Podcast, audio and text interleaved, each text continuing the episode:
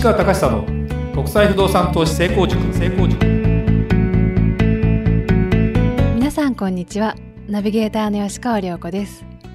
不動産業界歴30年を超える国際不動産コンサルタントの市川隆久が世界の不動産のことをさまざまな切り口から語る番組です。皆さんいかがお過ごしでしょうか？皆さんこんにちは。市川隆久です。良子ちゃん。はい。あの海外にまだ行ってないよね。行ってないですね。ね。でハワイに行きたいって言ってたよね。そうです。ね、はい。変わってきました？変わってないです。変わってないですか？変わってないですね。そうか。じゃあ一回行かなきゃいけないね。行きたいですね。じゃあこれ大体50回目は超えたと思うんだけどね、はい。8回目のポッドキャストはじゃあはい。ハワイからやりますか？なんてね。そうですね。なんてことにな有言るといいですね。実行ですね。今わかりました言いましたね市はい川さんわかりました、はいそんな感じでちょっとやりたいなと思いますはいはい質問言ってくださいはい、それでは本日の質問をご紹介いたします。市川さんのポッドキャストは半年前から聞いています。市川さん自ら海外にいて体験されている話はとても面白いですし、勉強になります。これからもよろしくお願いします。さて、私は海外不動産を買いたいと思っていますが、まだ初心者です。勉強をしてから買いたいと思っています。セミナーにも参加していますが、分かったような分からないようなという感じです。市川さんに海外不動産についての勉強の方法を教えてほしいと思います。市川さんのツボも教えていただけると嬉しいです。はい。はい。いい質問ですよね非常にね。いい質問ですね。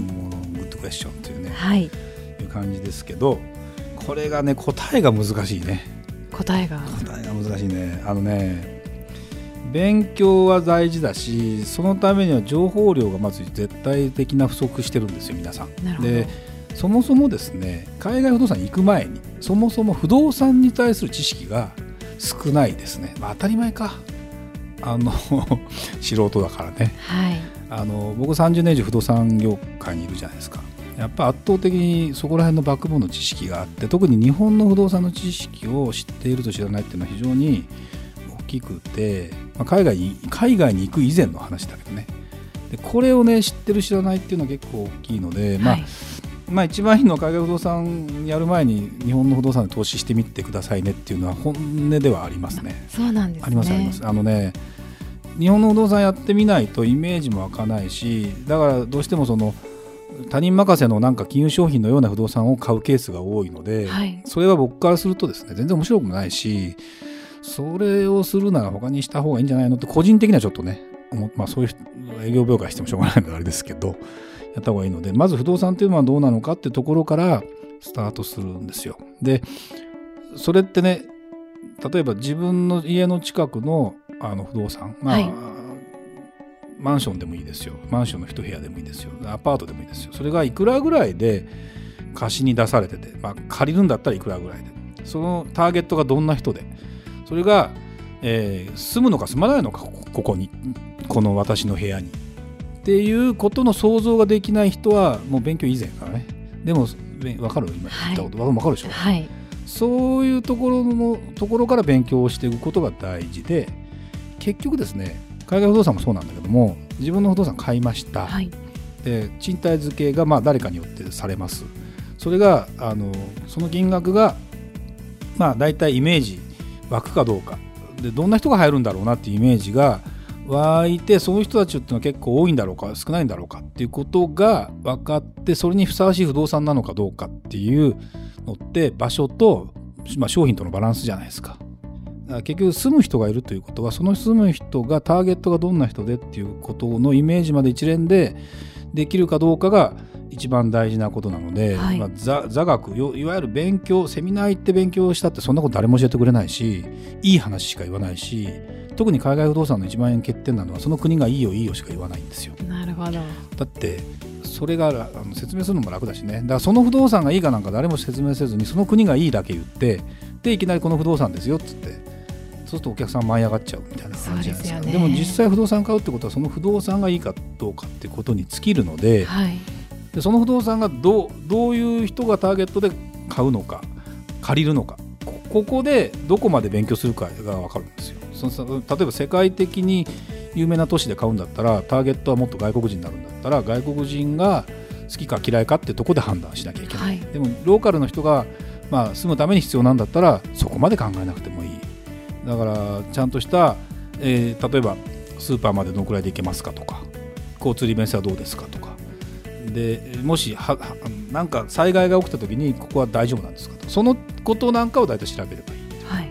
そんなようなことを調べていかなきゃいけないんですね。なるほど。うん、だから、まあ、海外不動産の以前だよね。だからねこれ日本で体験してみるっていうのはそういうようなことだよね。そうですね。大事ですうね、ん。あのーまあ、まだ涼子ちゃんも自分で不動産をね買うとかっていうことは多分まだないんだろうけども買う時には何をもとに買うかっていうことなんかをあの判断をしなきゃいけないのとまああ例えば昔はね別にその自分の住まいを買いました、それがその住んでて10年後20年後どうなろうがあんまり考えないで買ってるんですよ。だけどそれが結果的にその資産価値という観点からすると買っちゃうということはですね10年後20年後に買った不動産があるじゃないですか。それがある人が A さんという人が買いました。その不動産は買った値段よりも上がってますと。15年後。はい。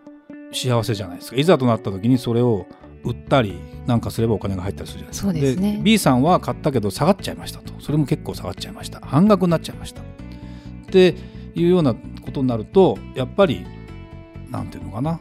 そうそう幸せになれないケース。まあ別に売らなきゃ何の問題もないんだけども、はい。い、ざとなって売らなきゃいけない時が来た来ましたって言った時に借金は返せないわみたいな話になるとどっかからお金持ってこなきゃいけないじゃないですか。そうですようんねだからそれって結構ね考えないで買ってた人が多いんだけども最近は、まあ、自宅を買うにしてもそういうところから判断して買わなきゃいけないって話じゃない。はい。でまあもちろん海外不動産を投資をしようという人はですねそこになんていうの？ひいひい言ってる人？自宅をどうしようって言ってる人のレベルじゃないとは思うのね。まあそうですよね、うんだってなくちゃなきゃないでもいいんだもん。そうですうねん、でお金があるからそれをうまく運用したいと思ってる人もしくは投資をしてそのお金を増やしたいと思ってる人が大体買うからまあそういうその根本的な話はいらないと思いきや思いきや不動産ってでもそういうところの値段で値段っていうかそういうところで間違えるとダメなんですよね。でなんでそういうことを言うかっていうと例えば、うん、どこどこの国の不動産買いますとどこの都市の不動産買いますと、はいどこ買っても上がるようなじ状況っていうのはものすごく国が成長していてで、えー人口もどんどん増えていてで、えー値段もまだ安くてだから買った時点ではまだ絶対失敗しないよねぐらいの感じになるところを買えばいいんだけど、はいあるんだろうけどそういうのって日本には日本にいながらにして情報入ってこないんですよ割と、まあ地元の人でよく話を知っててここは売りに出るよじゃあ安く先に手を挙げれば抑えられるよとかっていうのがないんですね。で私があのもう今から30年ぐらい前になるけど最初にマンション買った時はバブルの前で上がると。これは上がるだろう、まあ、どのくらい上がるか分かんないよ。でね。で今買わ,、まあ、今買わないと上がっちゃうねっていうことも含めて私は思い切って買いました、まあ、これ目的はけ結婚するんで自宅が欲しいっていうのもあったんだけど、でやっぱり買うと上がるんですよね。でその時はねあの日本のバブルってあのーどこでも例えば東京から遠いとこうーんまあ埼玉茨城とかでも値段はい。不動産ガーッと上がってたんですよ、どこでもね。そうなんですね。でこの時までが日本の高度経済成長の終わりぐらいの感じで急に金利も下がってお金もいっぱい世の中出回って、はい。で一気に値段が上がったというちょっと上がりすぎたんだよね。だから後で下がったりもするんだけあどあなるほど。